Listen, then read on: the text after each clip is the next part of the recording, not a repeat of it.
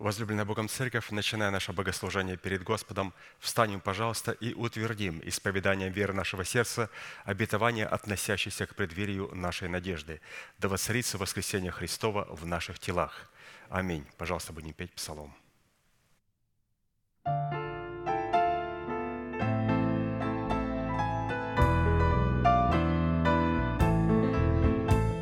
Славьте Бога, славьте песнопения, славьте, славьте жизни всей своей.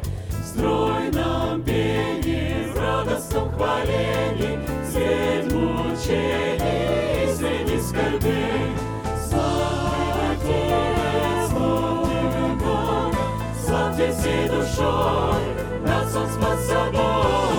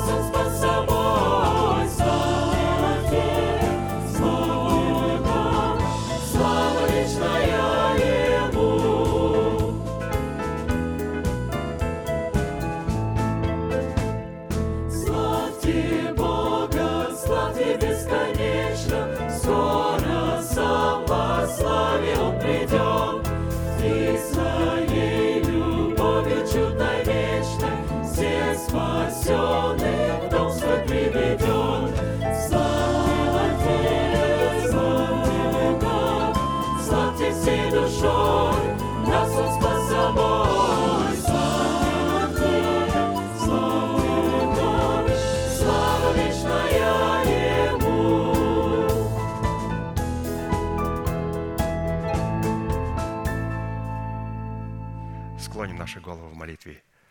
Дорогой Небесный Отец, во имя Иисуса Христа, мы благодарны имени Твоему Святому за вновь представленную привилегию быть на месте, которое чертила десница Твоя для поклонения Твоему святому имени.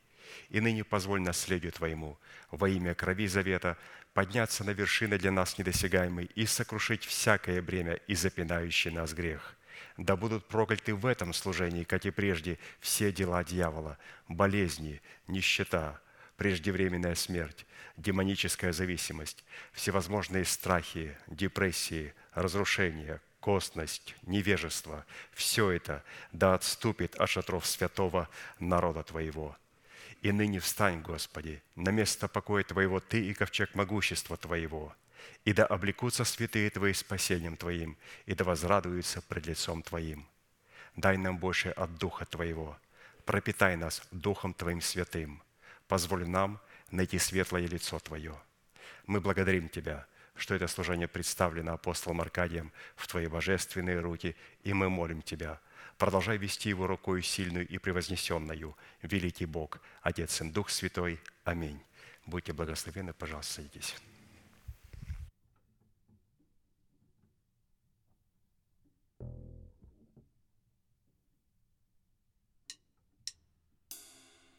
Славьте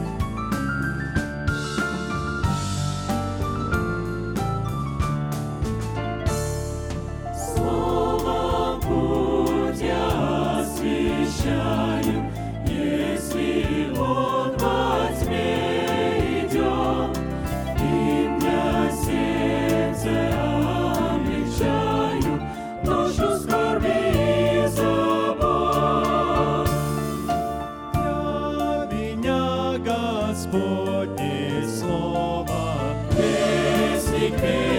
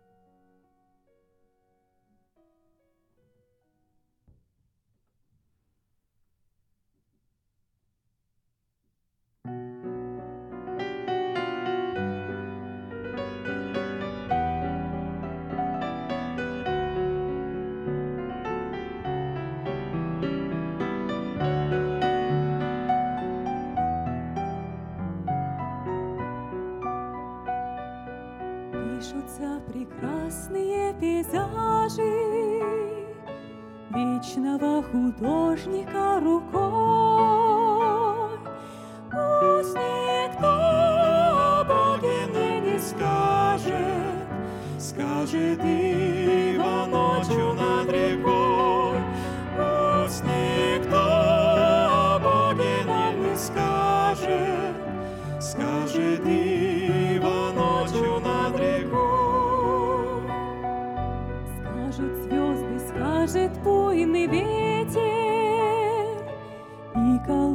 колосьев золота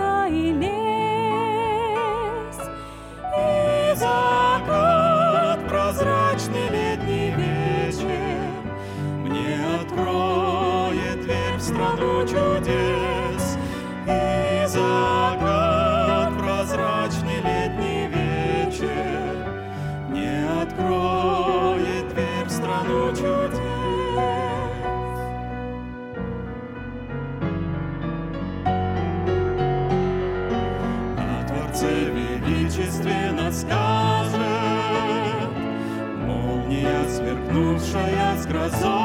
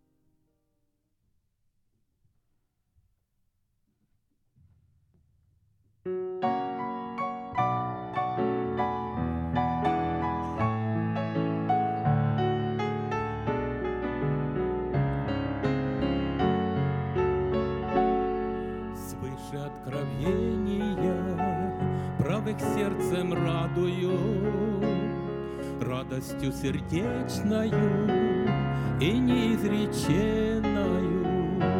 Все они ликуют в нем, на него надеются, Что Всевышний полностью о своих заботится. Все они ликуют тоскуют в нем, на него надеются, что Всевышний полностью о своих заботится.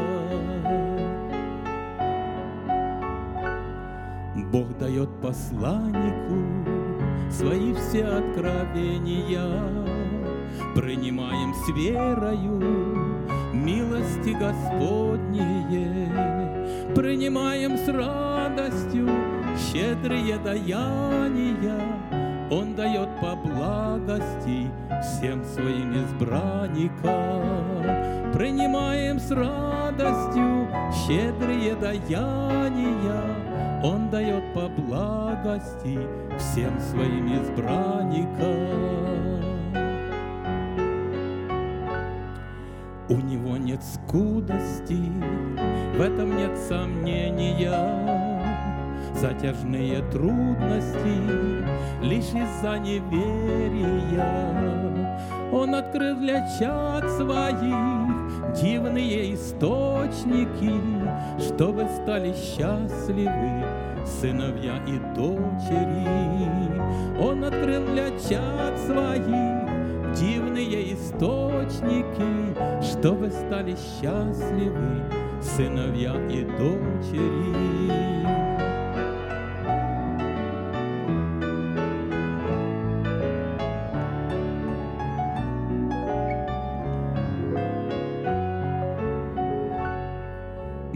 Руках всесильного расцвели, как лилии.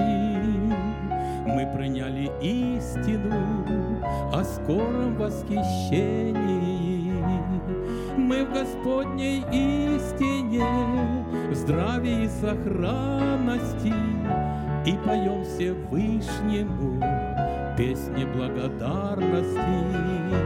Мы в Господней истине, здравии и сохранности, и поем Всевышнему песни благодарности. И поем Всевышнему песни благодарности.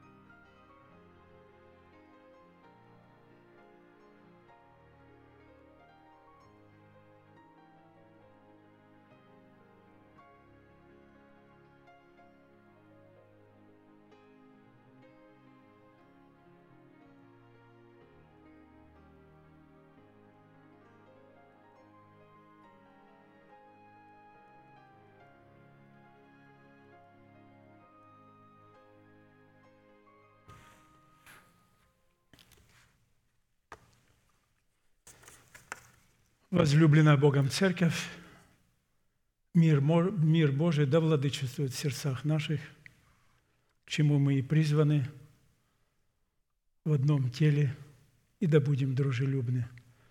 Судя по временам и срокам, и по этому псалму, которому мы пели, мы как раз живем в это время.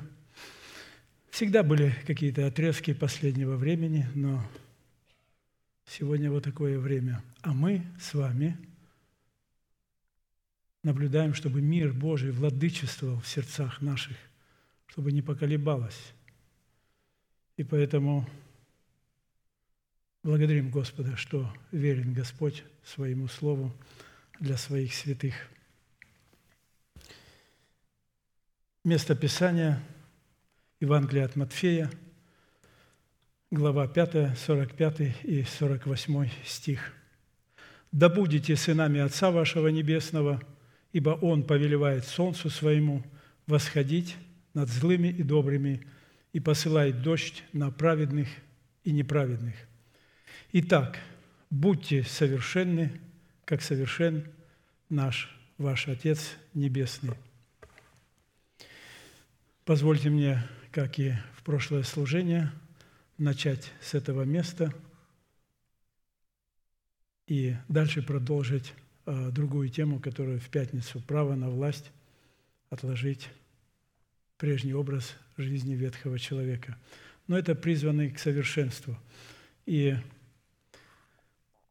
я усмотрел некоторые условия, которые сегодня еще стали важнее, чтобы прийти к этому совершенству, ибо Господь Иисус, как глава церкви, произнес творческие слова «Да будете сынами Отца вашего Небесного» и высвободил этот творческое, творческий глагол, это слово, живое слово, которое во, времена, во все времена читают, слышат. И это его была воля, воля Небесного Отца. И он ее провозгласил. А в 48 стихе он сказал, «Итак, то есть для нас уже, итак, что же делать? Итак, будьте совершенны, как совершен Отец ваш Небесный». И поэтому наша роль, мы задействуем свою волю, это заповедь, и мы стараемся ее исполнять до сего дня и больше, и дальше. Эта обетованная заповедь написана у евангелиста Матфея и представлена нам в серии проповедей апостола и пастыря нашего брата Аркадия, является наследием всех святых, всех времен, и адресована эта заповедь Христом сугубо только своим ученикам.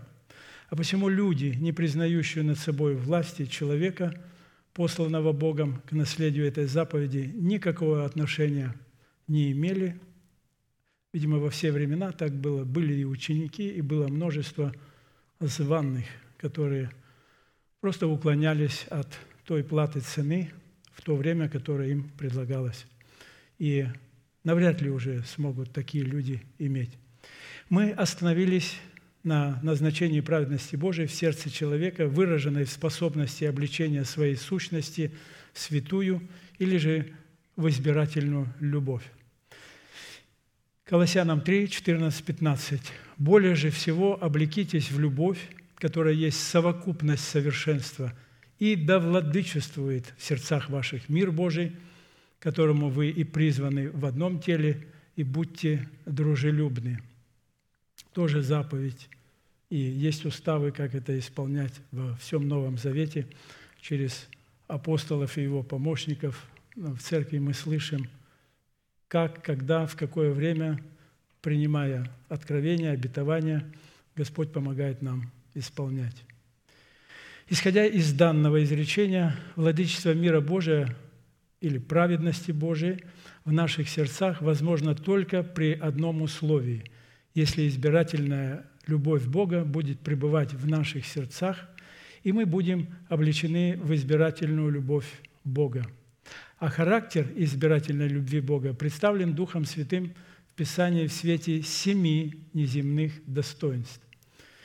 И мы достаточно долгое время слышим э, вот эту вводную, от которой можно э, дальше слышать проповеди и погружаться в откровение Божие, что характер избирательной любви, он в семи неземных достоинств. Неземных значит в небесных, и которые присущи самому Богу. Это добродетель, рассудительность, воздержание, терпение, благочестие, братолюбие и в братолюбии любовь Божия Агапи. Каждое из семи достоинств плода добродетели содержит в себе характеристики всех других достоинств так как они проистекают друг из друга, дополняют друг друга, усиливают друг друга и подтверждают истинность друг друга.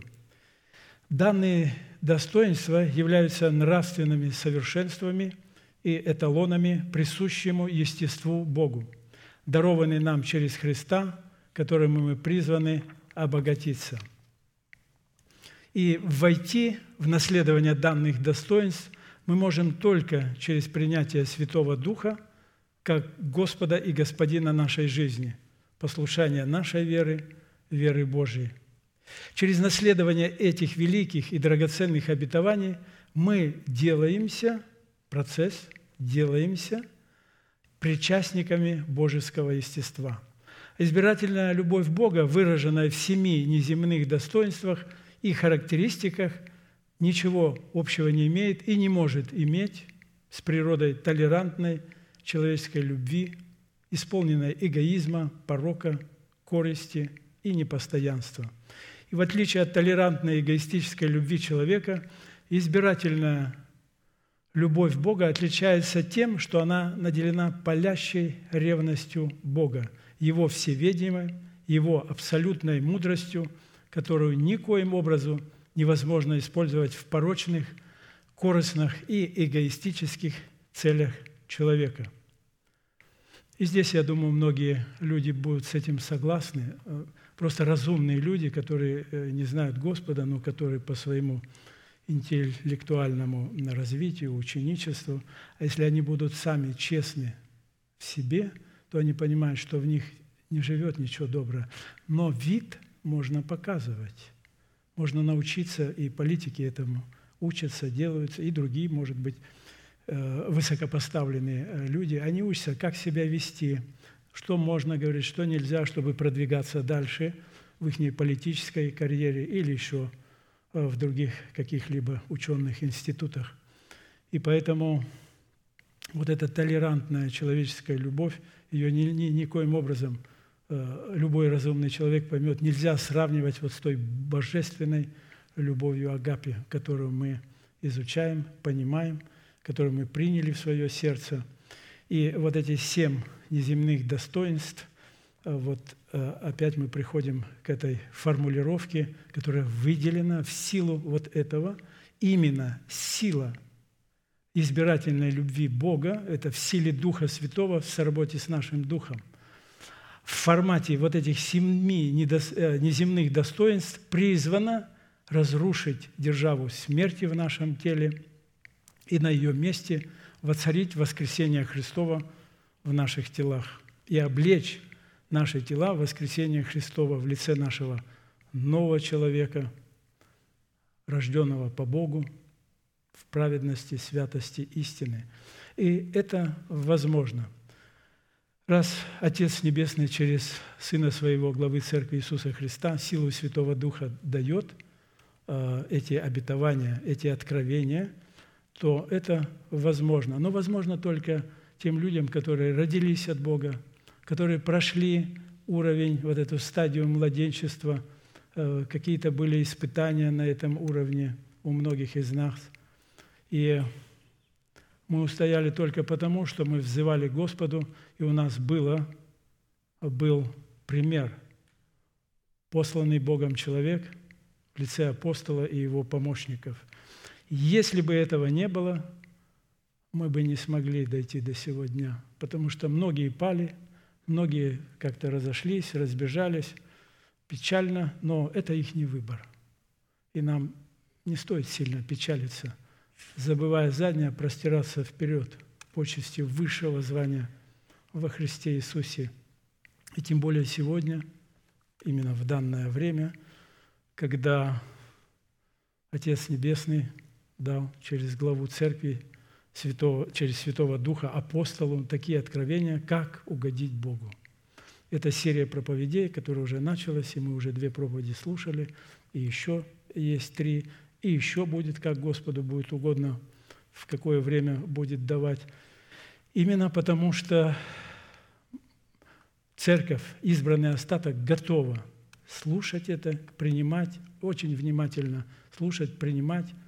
Если что непонятно, как мы помним и знаем, ложить в нашем сердце на золотой стол хлебов предложения, ожидать и размышлять об этом, то, что мы не понимаем, как говорил наш пастор, то, что мы не понимаем, мы размышляем.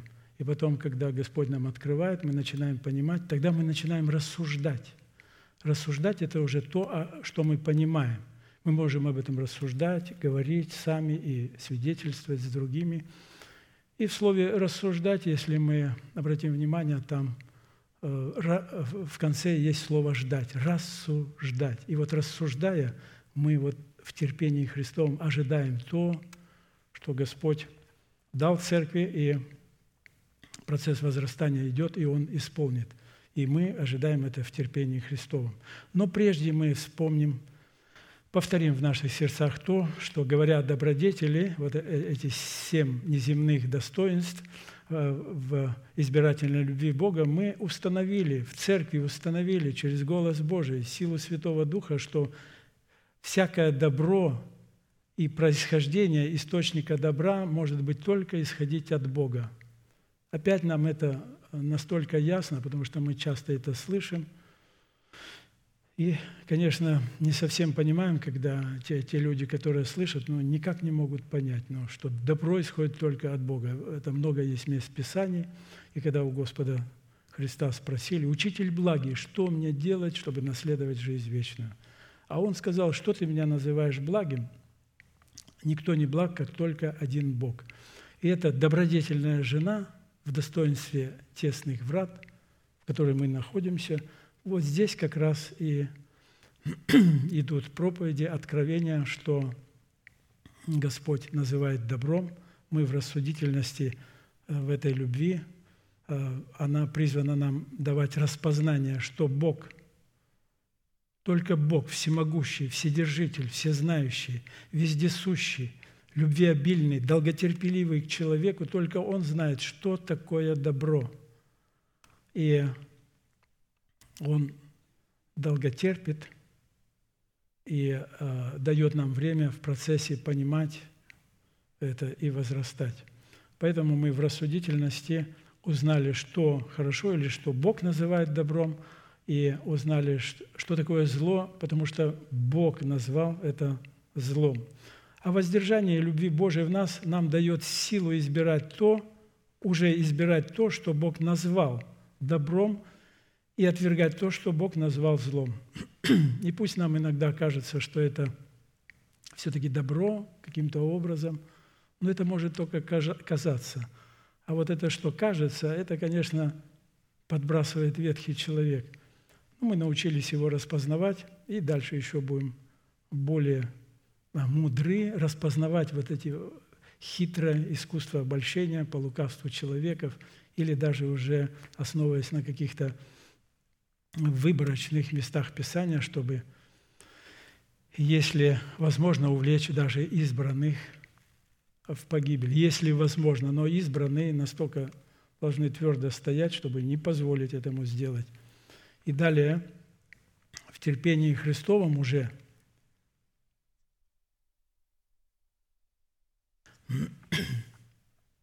в этой избирательной любви Бога основана на способности, то есть терпение Христова в нас, плод Духа, на способности смотреть на то, что Бог рассматривает добром, и ожидать с надеждой исполнения увиденного. А дисциплина благочестия в избирательной любви Бога призвана хранить нас неоскверненными от того, что Бог рассматривает зло, чтобы мы не осквернялись. Э, Дети, храните себя от идолов, пишет Иоанн как пастор сказал, что идол – это всегда грех, а грех – это не всегда идол.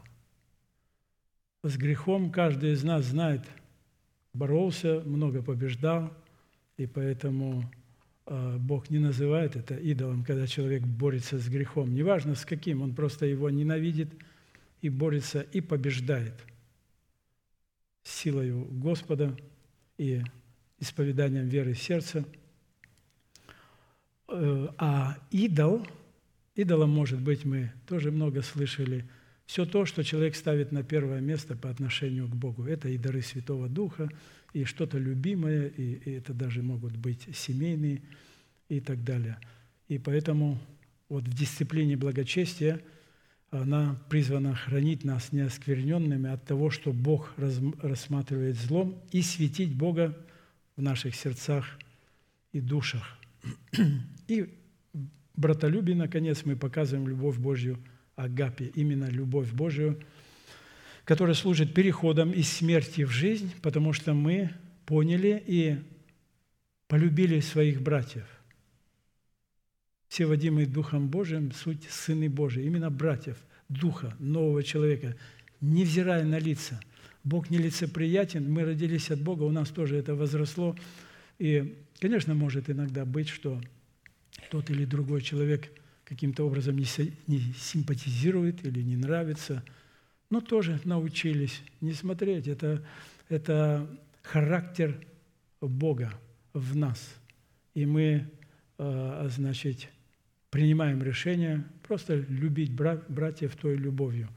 И тогда мы переходим из смерти в жизнь. И если где-то все-таки мысли или какие-то чувствования идут против брата или сестры, то мы знаем, что это не от нового человека, это от ветхого. И мы можем уже быстро вычислять, потому что мы знаем четко место Писания, ненавидящий брата своего пребывает в смерти. И как это может быть? И вот другие, может быть, верующие, которые мало слышат э, проповедь, учения – когда к ним это приходит, у них нет учения, они не могут вот это распознавать, и они не могут э, связать ветхого человека, отречься, и они вот ходят с этой ненавистью и, и, и прикрываются каким-то видом благочестия. И, конечно, печально, что это может привести их в погибель. Силы нету, нету помазанного Богом человека, нету той церкви. И поэтому благодарим Господа что мы это имеем как избранный остаток. Но, опять же, здесь мы приняли решение, мы задействовали свою волю, мы так хотели, Бог нас предузнал, поэтому Он и дает нам эти обетования, откровения, которые мы могли могли и можем и будем продолжать э, принимать в наше сердце и платить ту цену, которую Бог установил, ту планку. Цена высокая, очень высокая. Можно сравнить с какими-то спортивными состязаниями. Ну, здесь можно сравнить планка в высоту. Я планку сбил на высоте 2,12, а Господь говорит, ты будешь брать ее.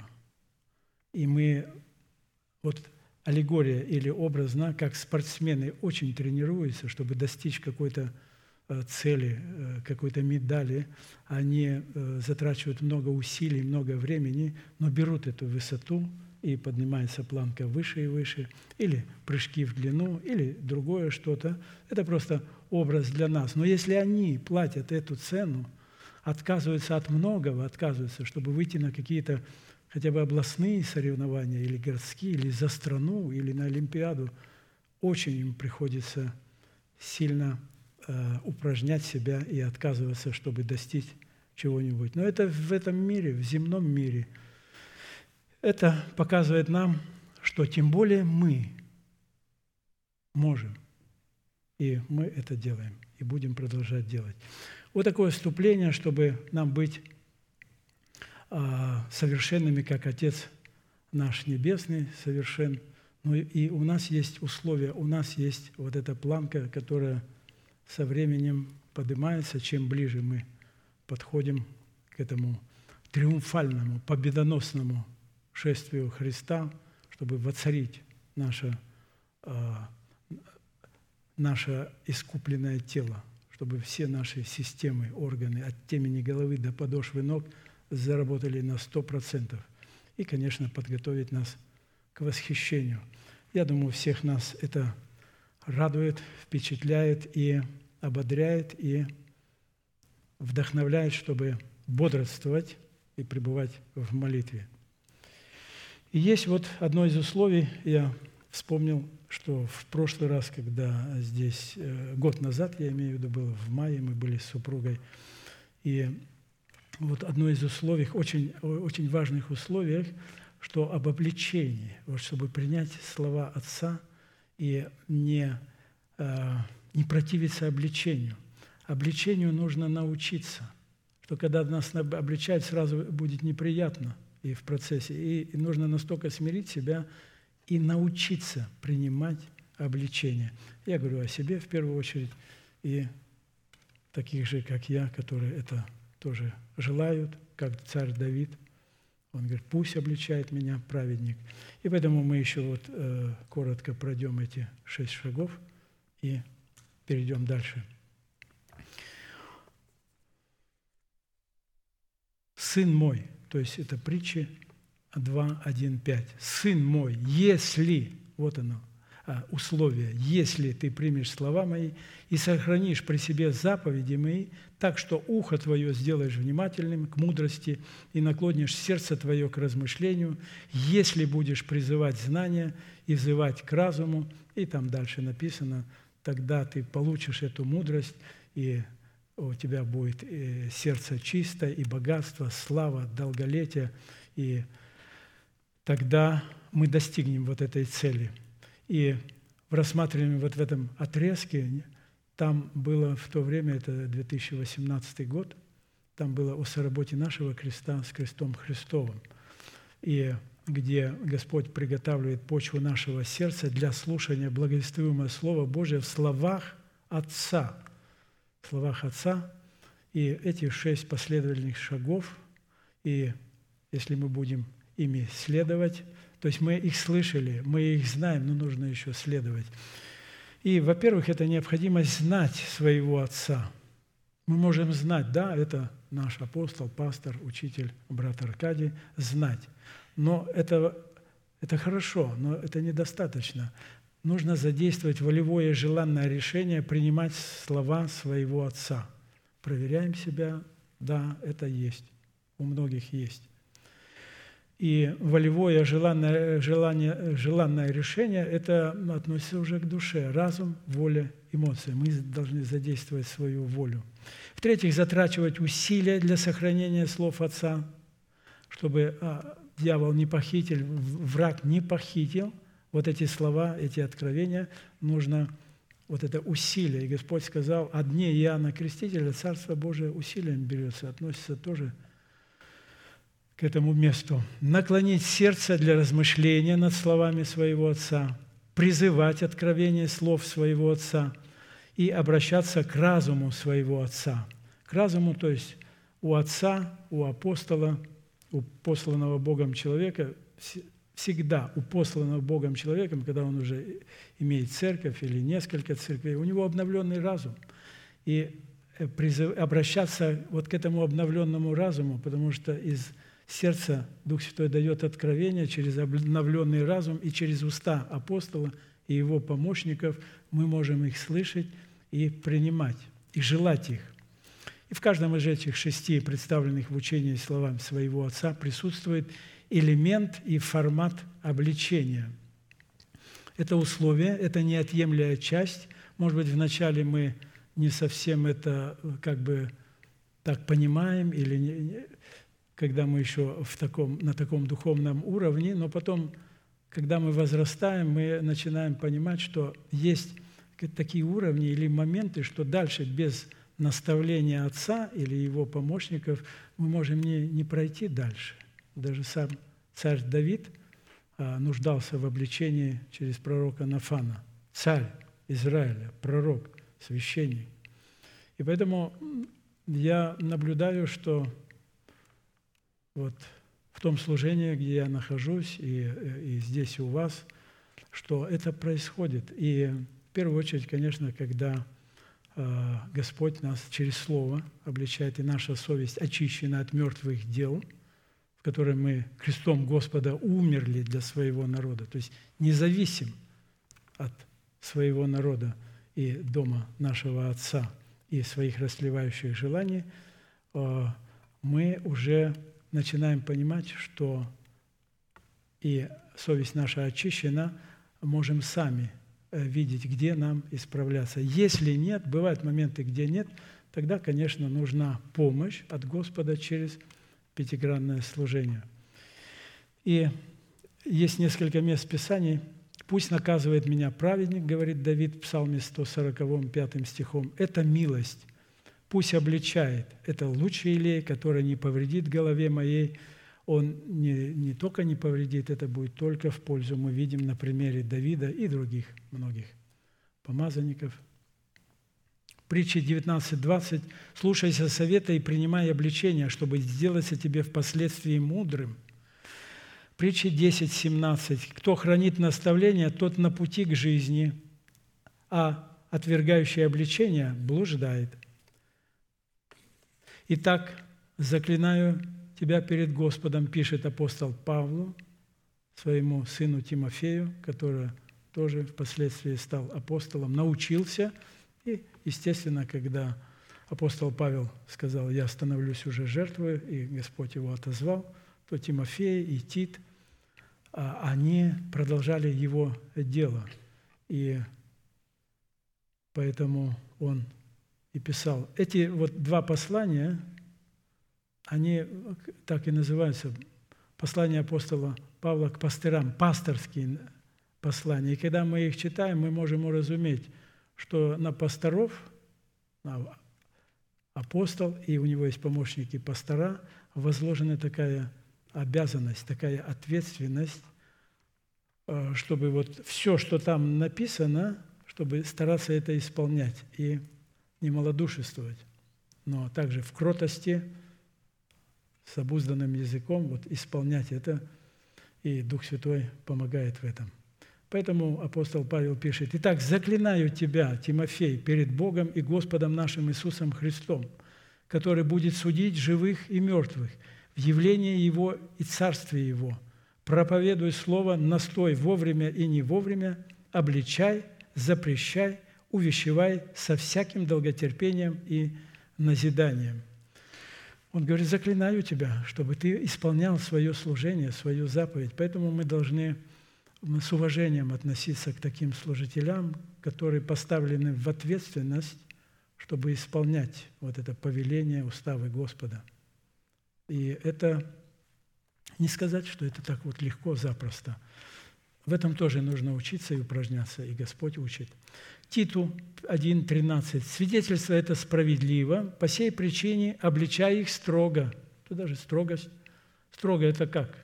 Кричать, может быть? Нет. Просто немножко как бы... Иисус вознегодовал на своих учеников. Так сказать, немножко в строгости уже вот говорилось это или проповедуется, и человеку лично можно сказать и так далее, дабы они были здравы в вере. Апостол Павел тоже говорит, я Галатам, говорит, я хочу и желаю изменить мой голос. Вы, Галаты, вы были наставлены, а теперь вы уклонились. Кто уклонил вас от благодати Божией? Согрешающих обличай пред всеми, чтобы и прочие страх имели. 1 Тимофею 5.20.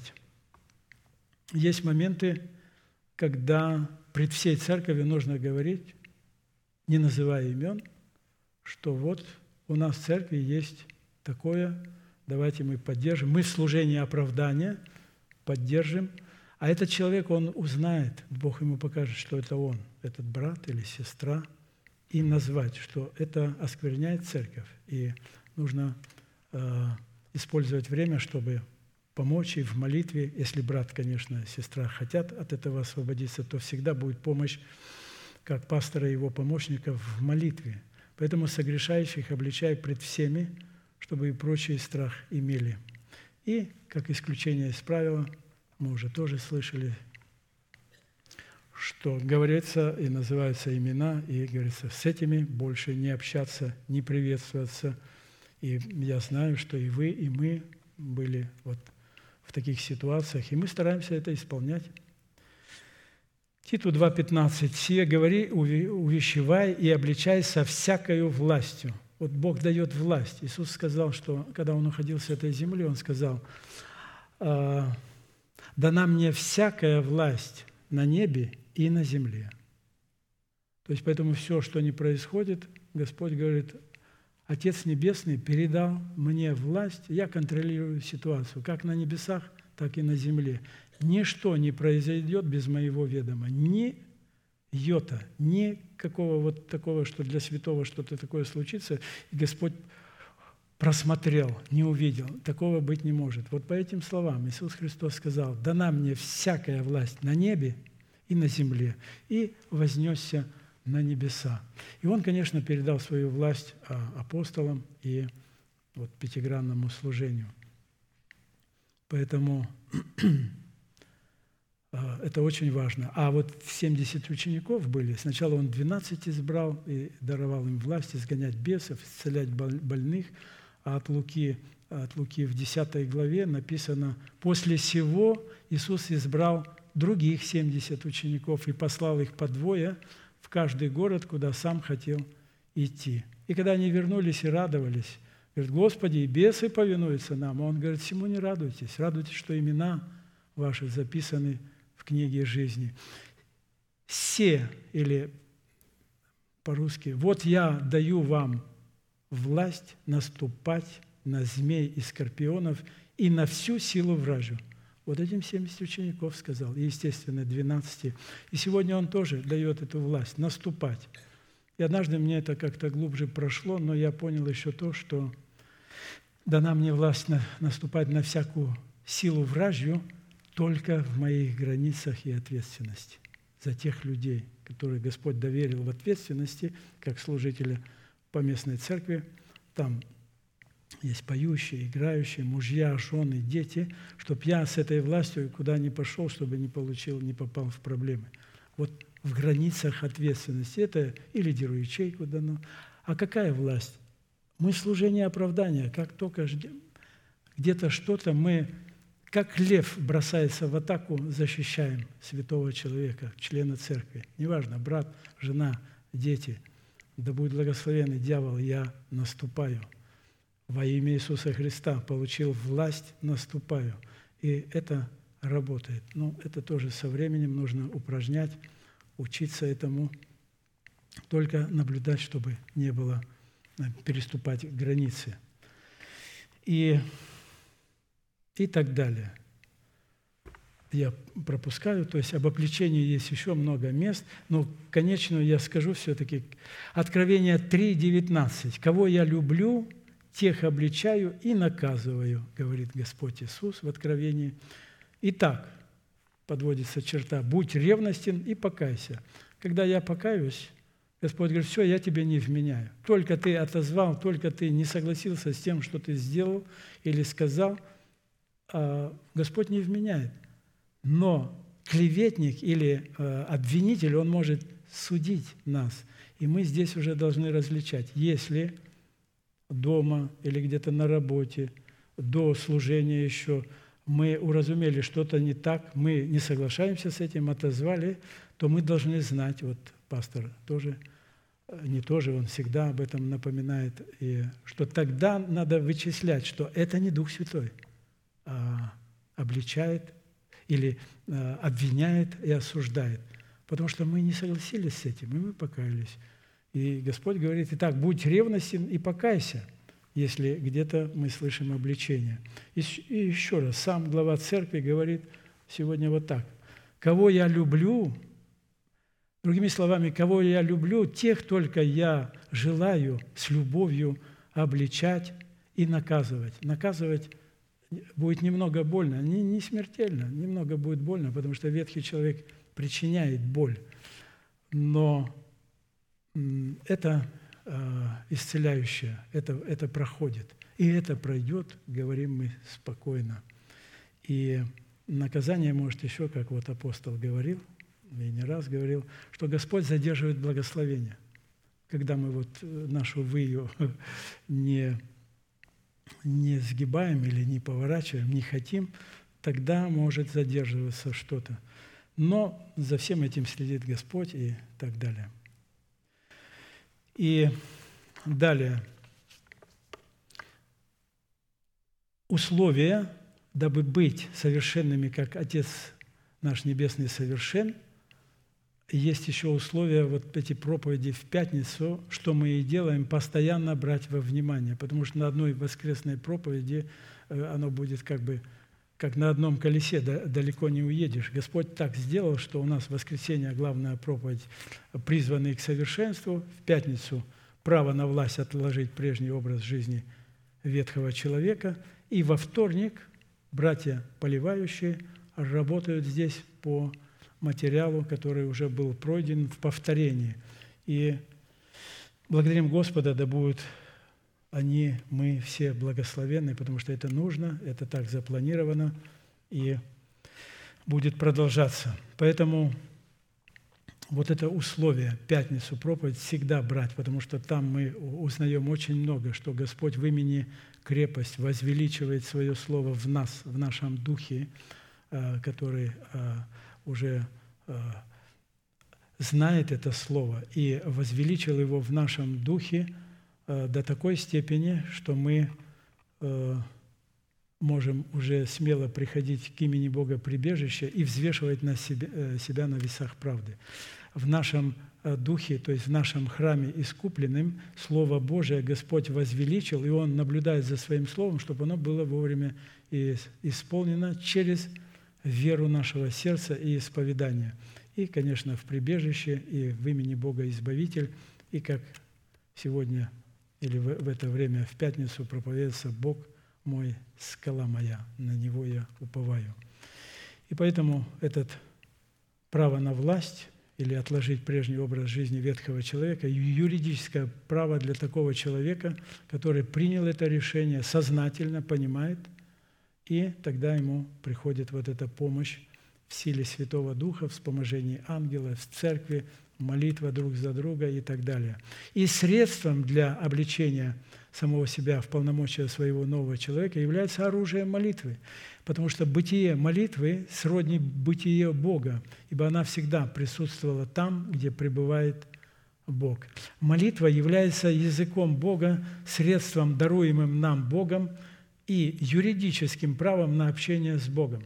Именно поэтому правовой статус молитвы принадлежал исключительно тем человекам, которые были обличены в правовое достоинство и статус священников, входить в присутствие Бога, чтобы представлять права и интересы Бога, выраженные в воле и изъявление Бога.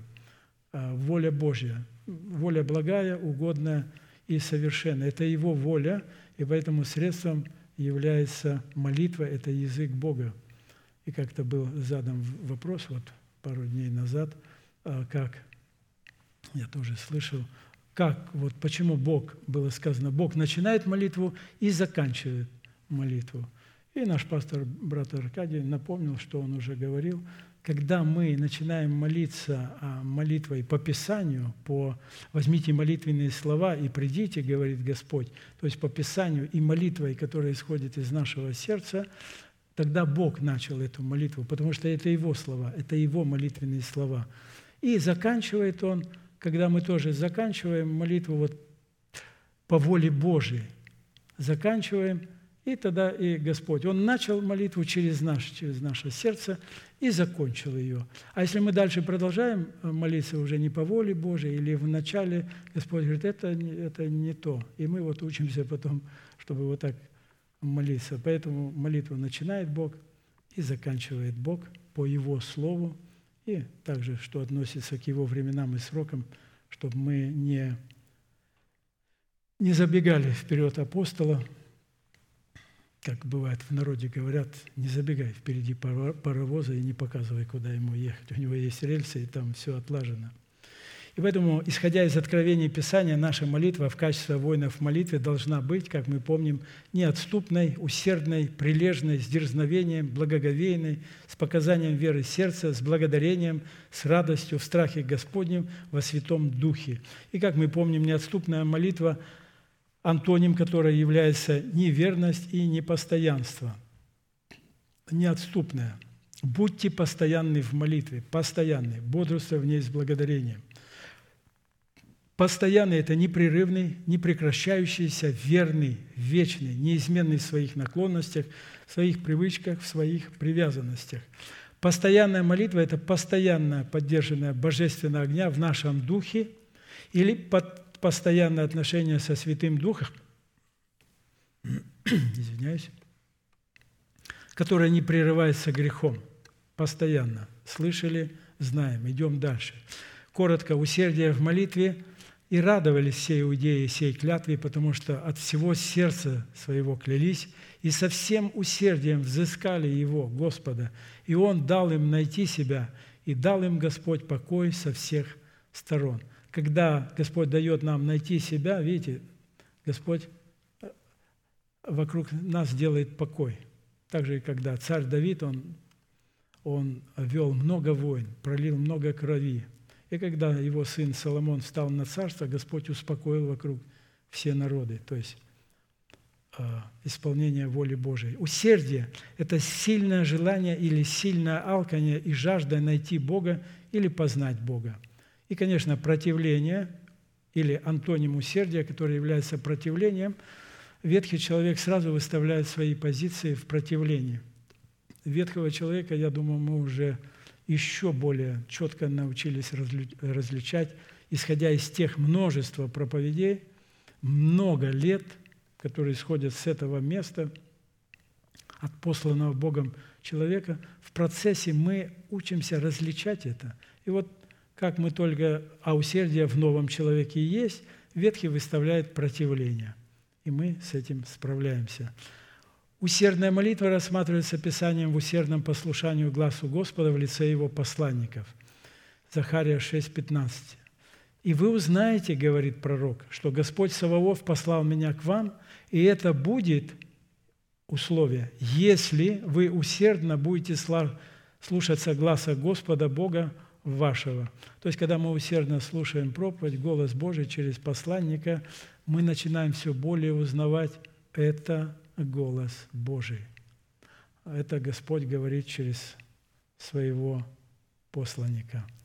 Прилежность в молитве – это старательность, рожденная усердием, в котором человек задействует все имеющиеся у него силы и средства, все имеющиеся. То есть Царство Божие усилием берется – стараться вот задействовать для достижения молитвенной цели, поставленной для него Богом, чтобы достичь ту цель или образно вот ту планку взять, заплатить ту цену, и поупражняться, и взять ту высоту, и удержать ее, поставленная для нас Богом. И антоним прилежности – небрежность и лень. Опять ветхий человек выставляет свои козни. Писание определения прилежности выражается в молитвенной борьбе, в которой человек в соработе с Богом преодолевает препятствия – Присутствие прилежности, выраженной в молитвенном борении, мы встречаем у Сына Божия в Гефсиманском саду. Это пик. Вот что Господь Иисус Христос показал в прилежности.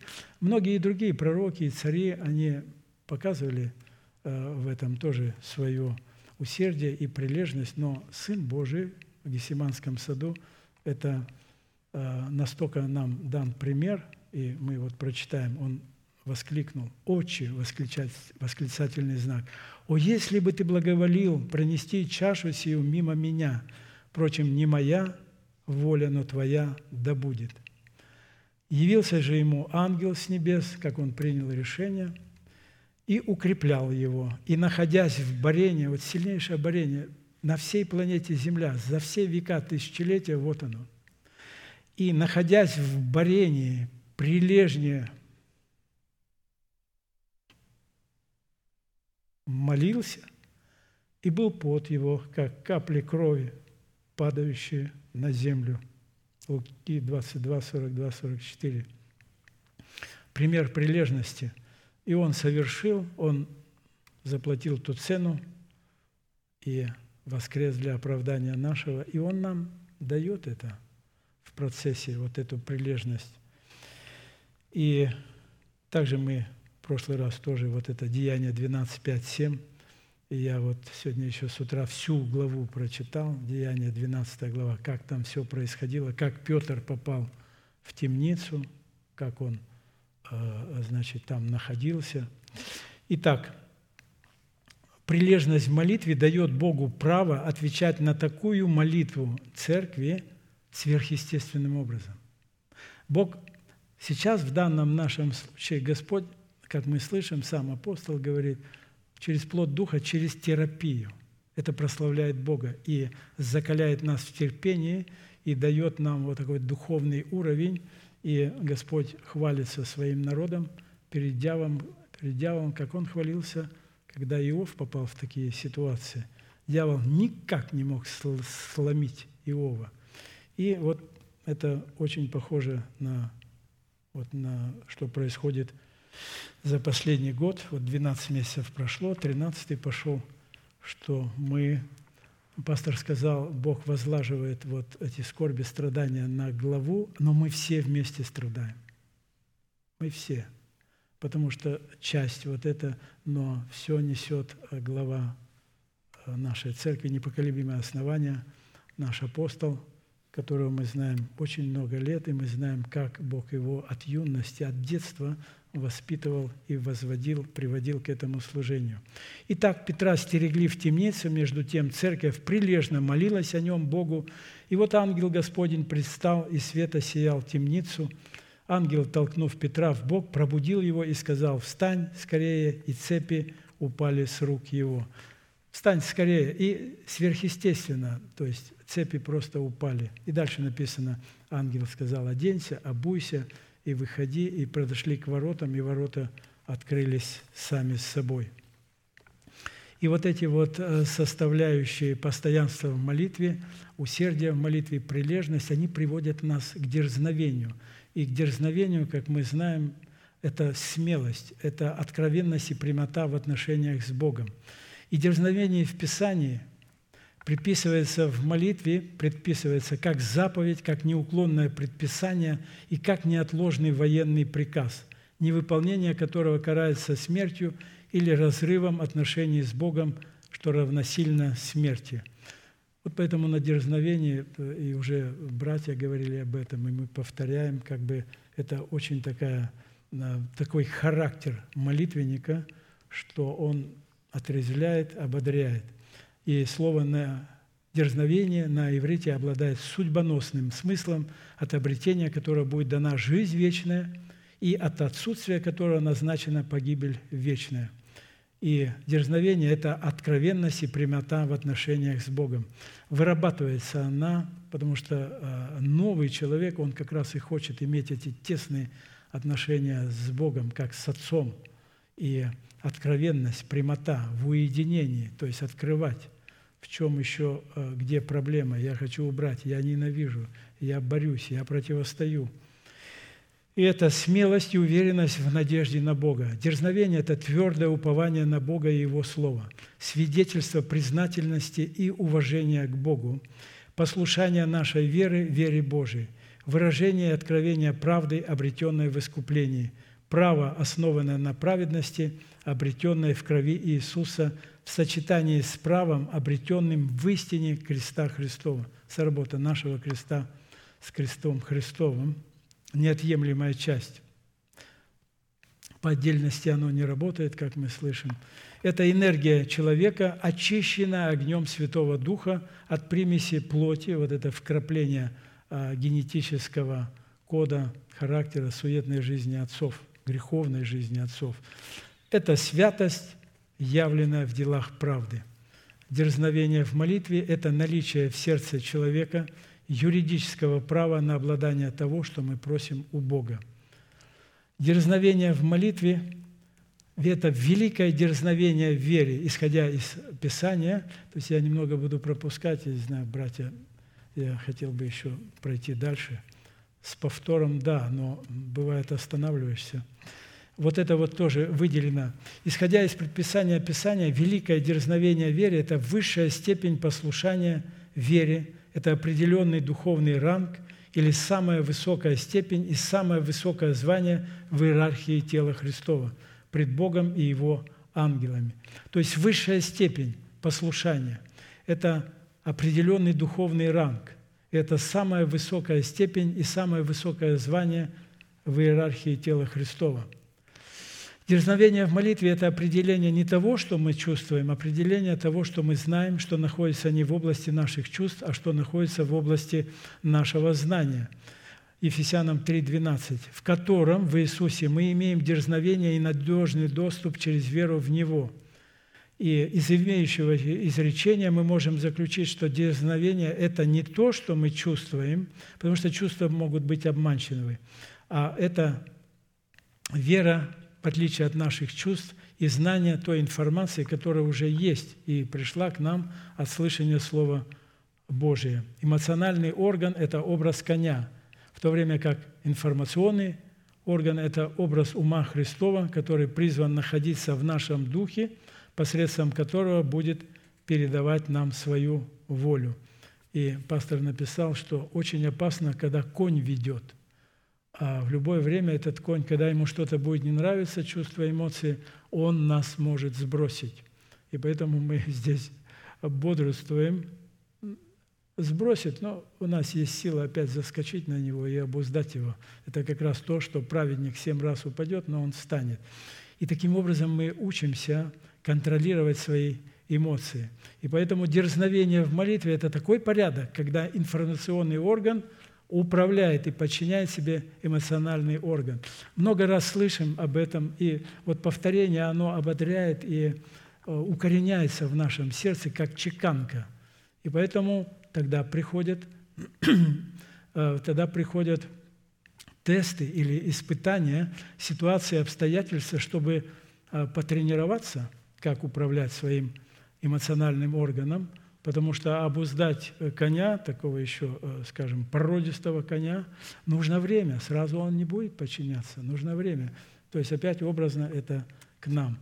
И как-то было сказано одним э, высоким политиком, а, я еще так удивился, что по Писанию он говорит, чувства и эмоции не должны влиять на качество принимаемых решений. Смотрите, как красиво а это по Писанию. Они некоторые тоже знают Писание, но они почему-то стесняются вот этот ложный стыд и говорят, это Господь, и я вот почитаю. То есть прославить имя Господа, как Христос говорил, кто прославит имя Отца, кто исповедует, того я исповедую перед Отцом. И есть такие, которые что-то знают, но, конечно, им нужен апостол, посланный Богом человек. И думаю, это недалеко, потому что Церковь Божия настолько избранный остаток набирает силу, что, как мы уже слышали, что будет а, такое твориться, такой шорох наведут или треск, как сказано, то многие будут каяться, потому что это правда, это будет действовать сила Святого Духа.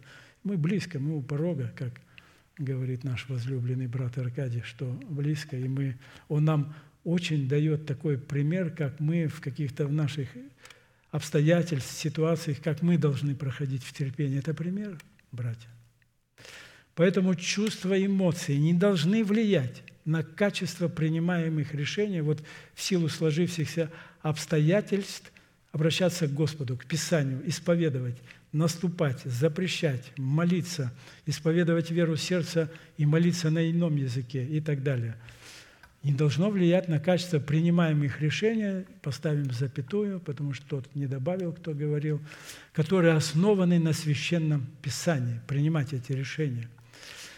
В чем состоит назначение дерзновения? Какую цену необходимо заплатить? В чем определяется хорошее служение Богу? Э, и пропустим, пройдем дальше. Я думаю, братья, если они показывают – потому что это было в прошлом служении, мне надо перейти в другое.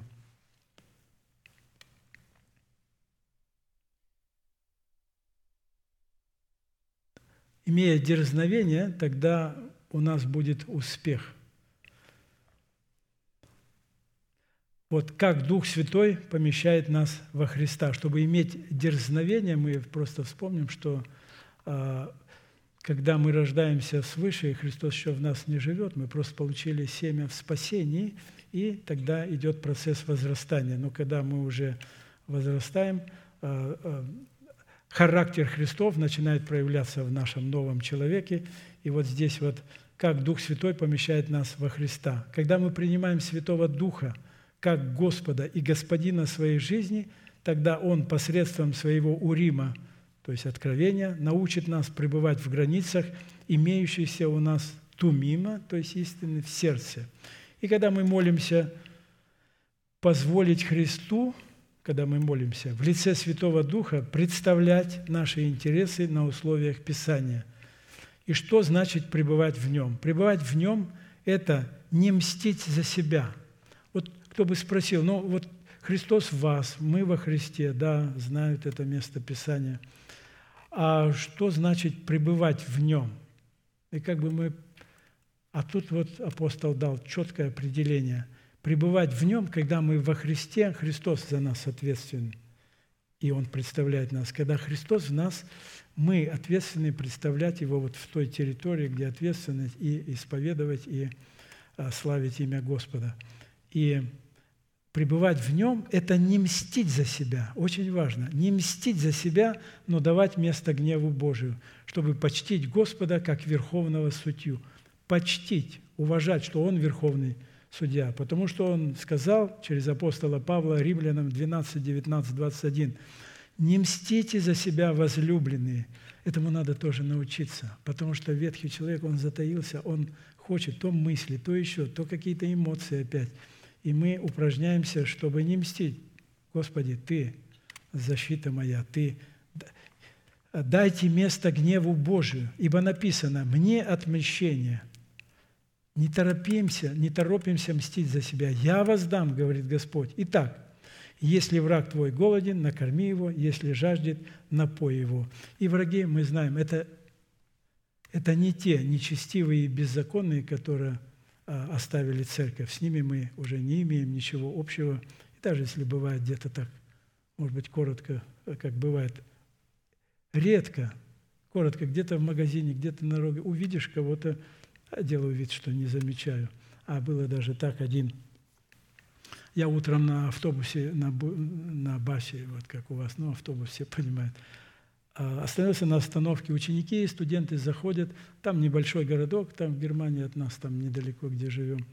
И вот едет навстречу такой, а, а, тоже такой, э, такой бусик, как ремонтный. То есть он, я думаю, он, видимо, сейчас он остановился, думаю, будет спрашивать, как проехать на, на тот участок или на другой.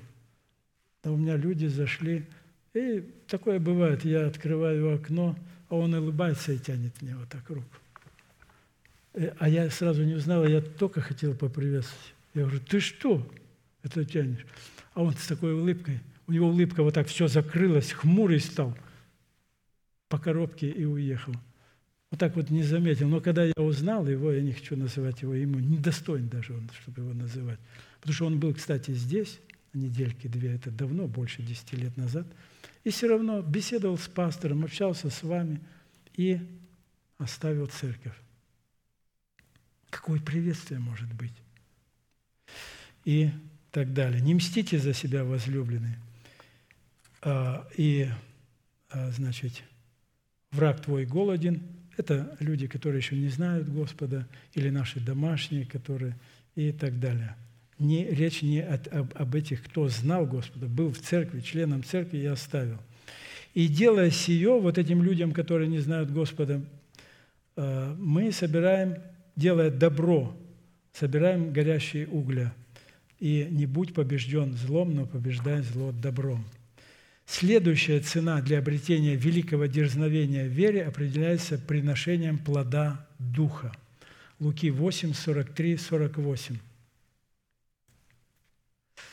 И здесь как раз то место Писания, которое а, Дух Святой дал апостолу, вот сейчас, что а, говорится в проповеди «Как угодить Богу».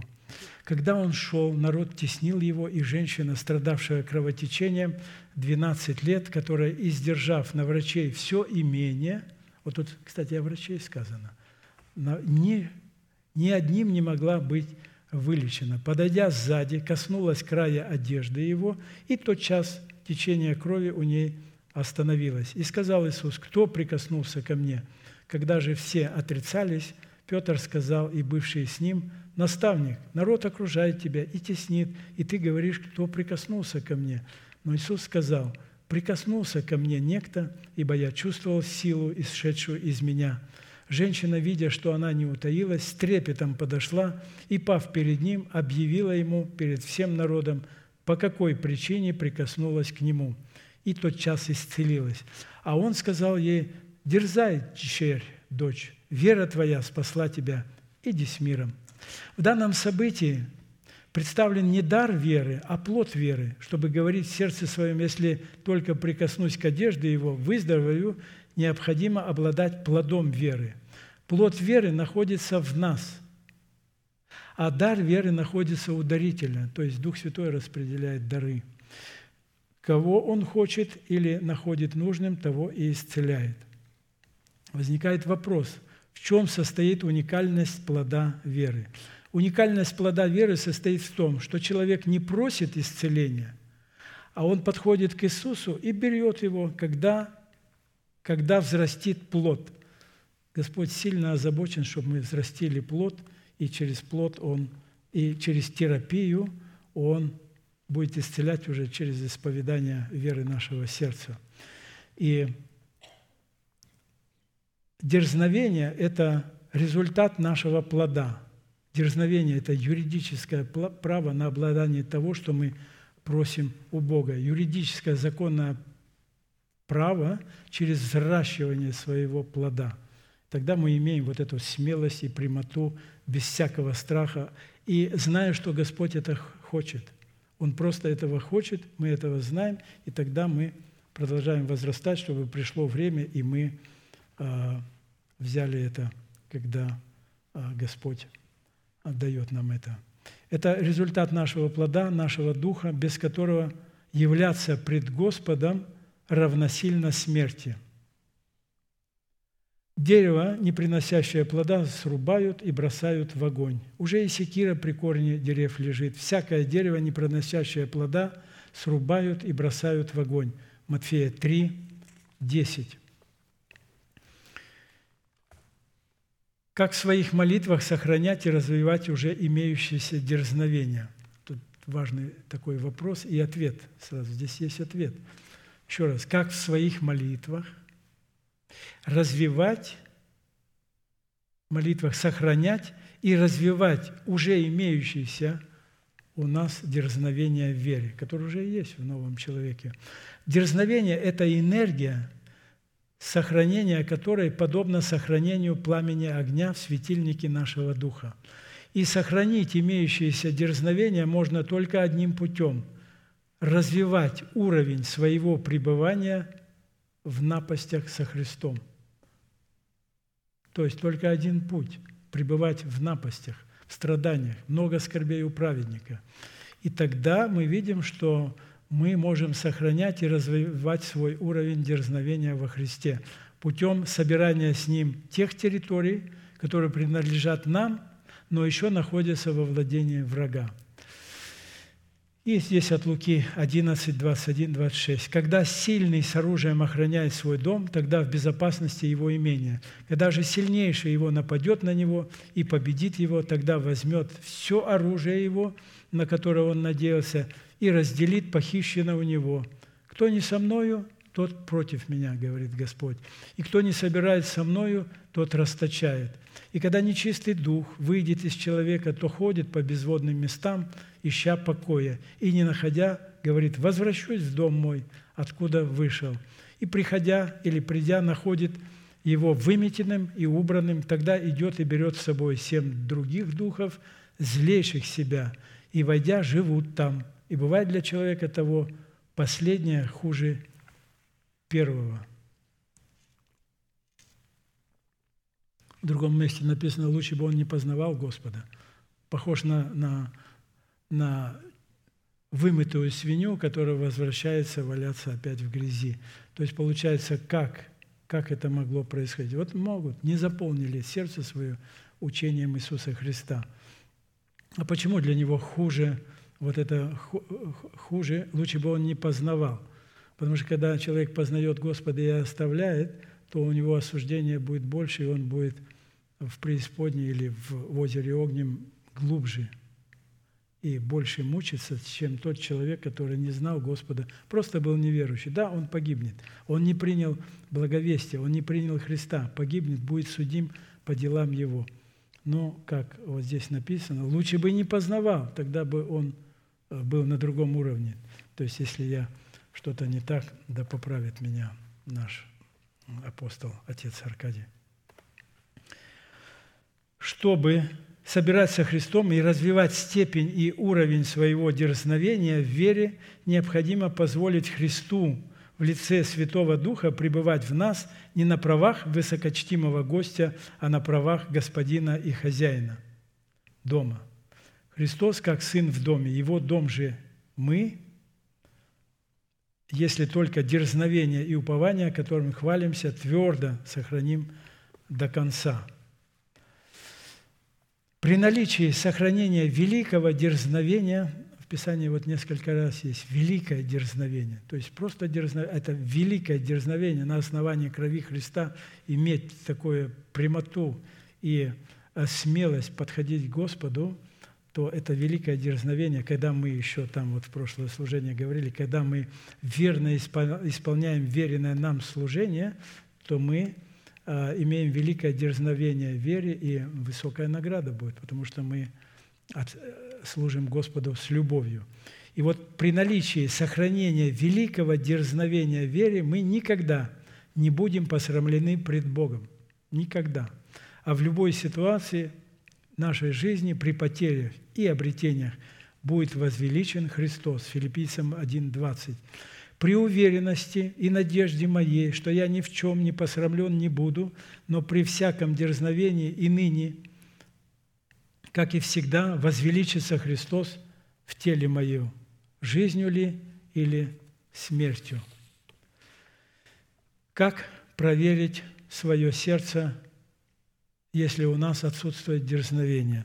Хороший вопрос такой задан. Как же проверить? Ответ.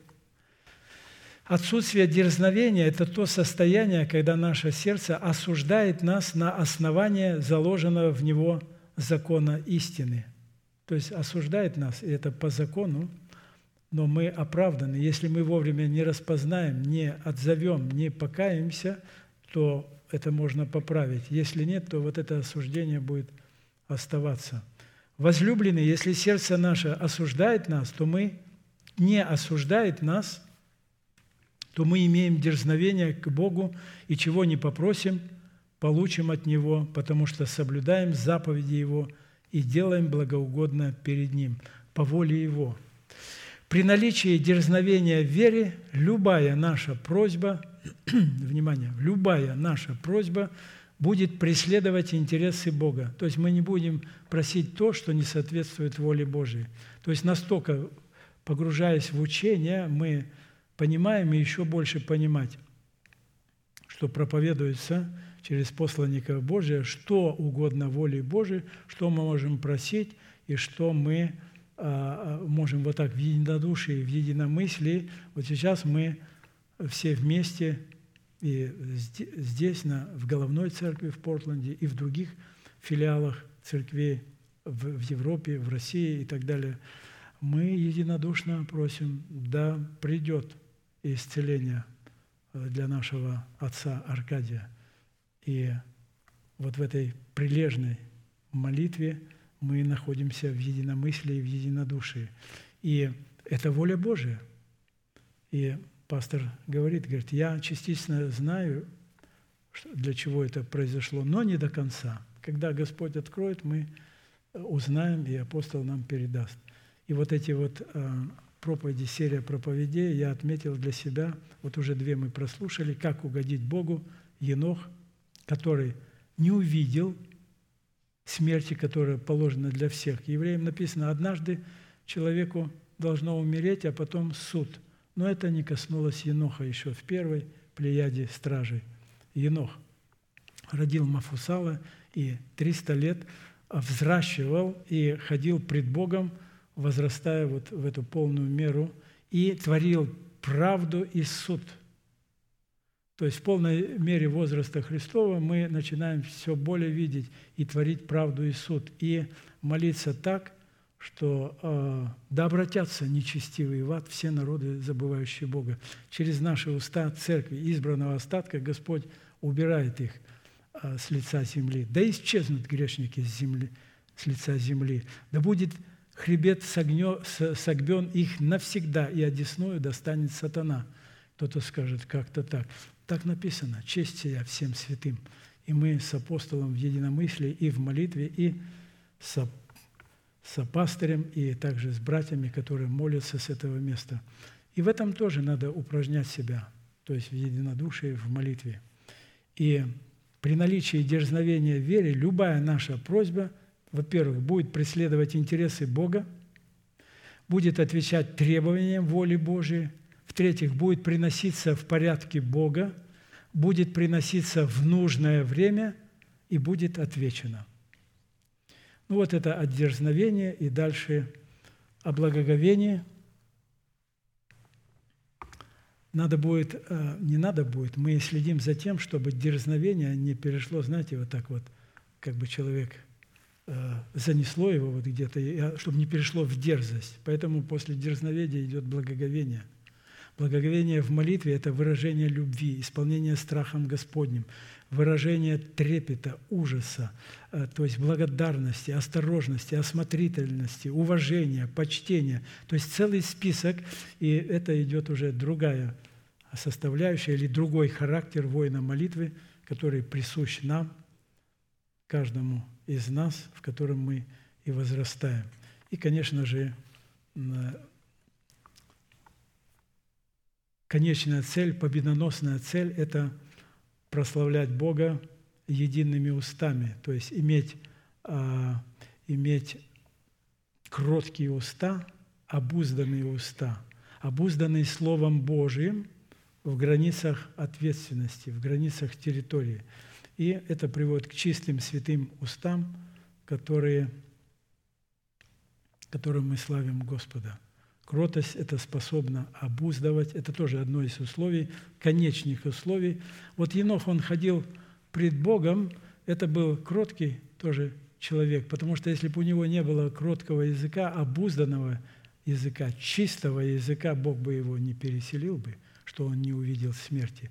Вы скажете, там не написано написано в духе, потому что Бог не, не возьмет, у кого, кто не обуздал свои уста а вот, кротостью сердца своего, чтобы они были чистые, как у пророка Сафонии написано, заключая вот этим э, кроткими устами, о которых мы тоже много слышали, тут э, есть еще некоторые изречения, но книга пророка Сафонии, глава 3, стих 9, если можно вывести, конечно, тоже. Просто я хочу процитировать. Пророк Сафония в третьей главе, девятым стихом говорит, «Тогда опять я дам народам уста чистые, чтобы все призывали имя Господа и служили Ему единодушно». Тогда опять я дам. Значит, у некоторых пророков и царей были чистые уста, у Еноха были. И у нас они чистые. Мы называем веру несуществующее как существующее. И Господь нам а, помогает в этом еще до, до, давая нам время. Еще раз. И тогда, говорит Господь через пророка Сафонию, тогда опять я дам народам, избранному народу, в конце вот веков, что мы сейчас слышим, уста чистые, то есть кроткие уста – это обузданные уста Словом Божиим, и они становятся чистыми и святыми. И тогда чтобы все призывали имя Господа и служили Ему единодушно, чистыми устами. Аминь. Будем молиться, дорогие святые, будьте благословенны в вашей молитве.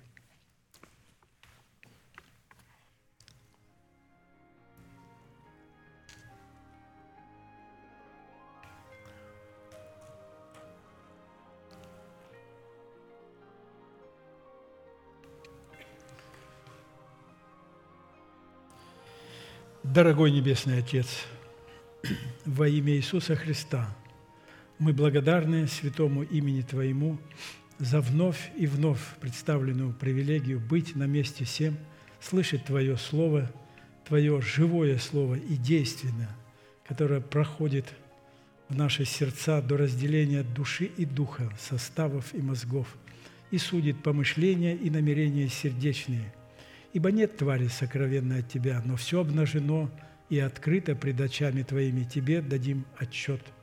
Мы благодарим, что мы слышим такое слово, что мы можем обуздывать свои уста, дабы они были кроткими, чистыми, святыми, и все в единомышлии, имея один дух с Тобою, Господи, одну душу, единодушно славили Тебя и молились согласно Писанию – и соединялись с молитвой апостола и со всеми святыми, которые, которых Ты избрал, избранные Твои. И благодарим за то слово, которое Ты приготовил и будешь еще готовить для нас на этом месте.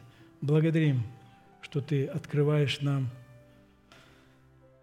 что Енох был переселен так, что не увидел смерти – Хотя мы это читали, но когда это было озвучено Твоим посланником, апостолом нашим, то мы еще глубже поняли это, и что наш обновленный разум получил это откровение из Духа через интуицию, и мы будем соблюдать и призывать имя Твое чистыми устами, чтобы Ты совершил это, Господи – Благодарим Тебя, что Ты взращиваешь и будешь взращивать нас э, в постоянной, неотступной молитве. Это Дух Христов, это характер Христов для воина молитвы.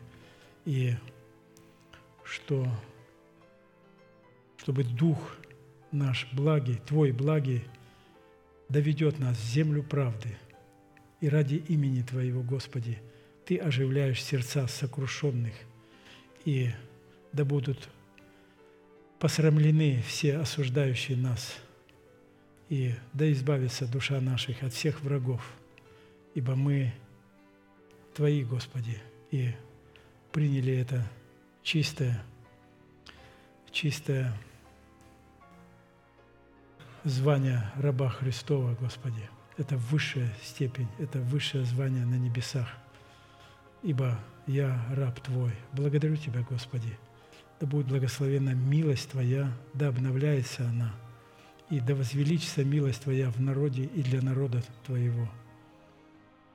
А дела дьявола да будут, как и прежде, обнаружены, вскрыты и преданы позору. Да прославится имя Твое, Господи, от сегодня еще более. И мы провозглашаем со всеми святыми. Ей гряди, Господи, и Дух и невеста в великом терпении, в радости и в ожидании ожидают. Ей гряди, Господи, и Дух и невеста говорят, приди, слышащий да скажет, приди, и желающий пусть берет воду жизни даром по благодати во Христе Иисусе.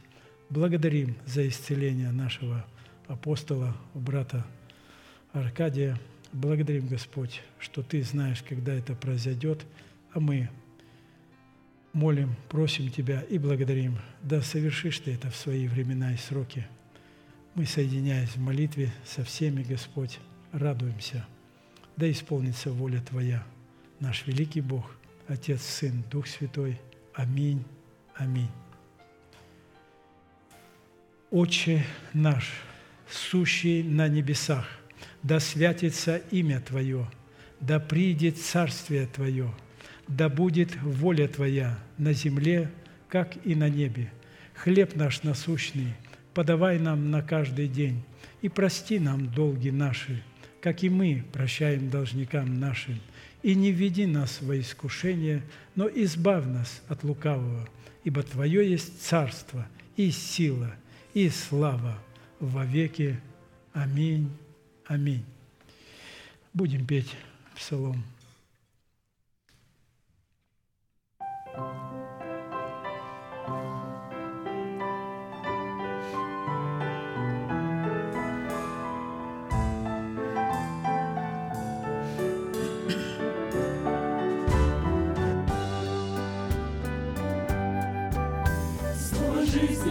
Жизни возьму я в дорогу, Свое сердце его положу.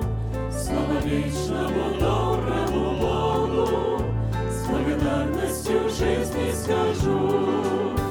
Слово доброе, слово святое, Слово жизни Творца моего, Драгоценное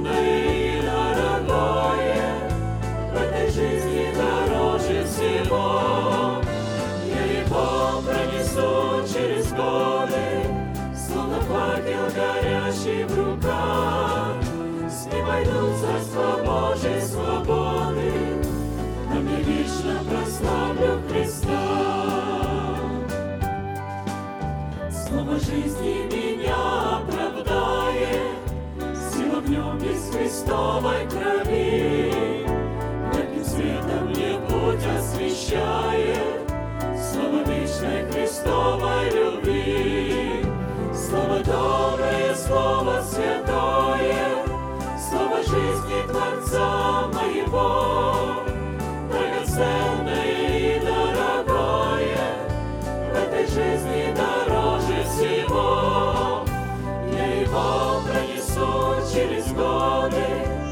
Словно факел горящий в руках. С ним царство Божьей свободы, Там я вечно прославлю Христа. Хочет враг слово в сердце похитить, Что посеет лишь плевелы в нем. И прошу я в молитве, Спаситель, Сохрани слово в сердце моем. Слово святое, Слово жизни Творца моего, Драгоценное и дорогое, В этой жизни дороже всего. Я его пронесу через годы, Словно факел горящий в руках. С ним пойду в царство Божьей свободы, Там я вечно прославлю Христа.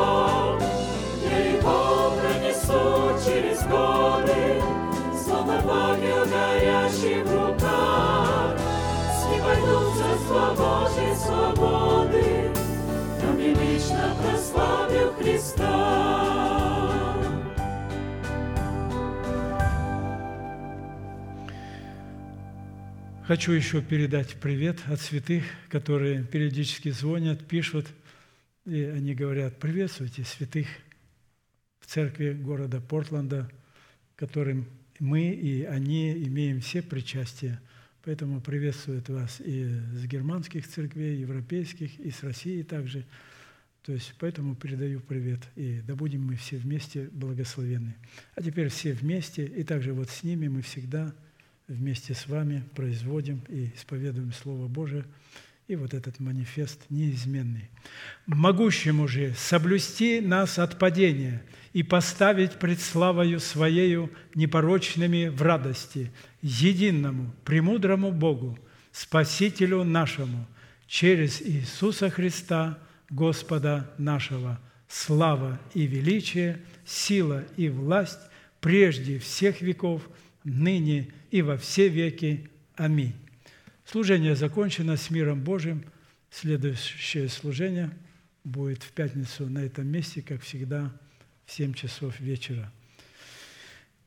Да благословит Господь нас всех в жилищах наших и в путях наших. Аминь.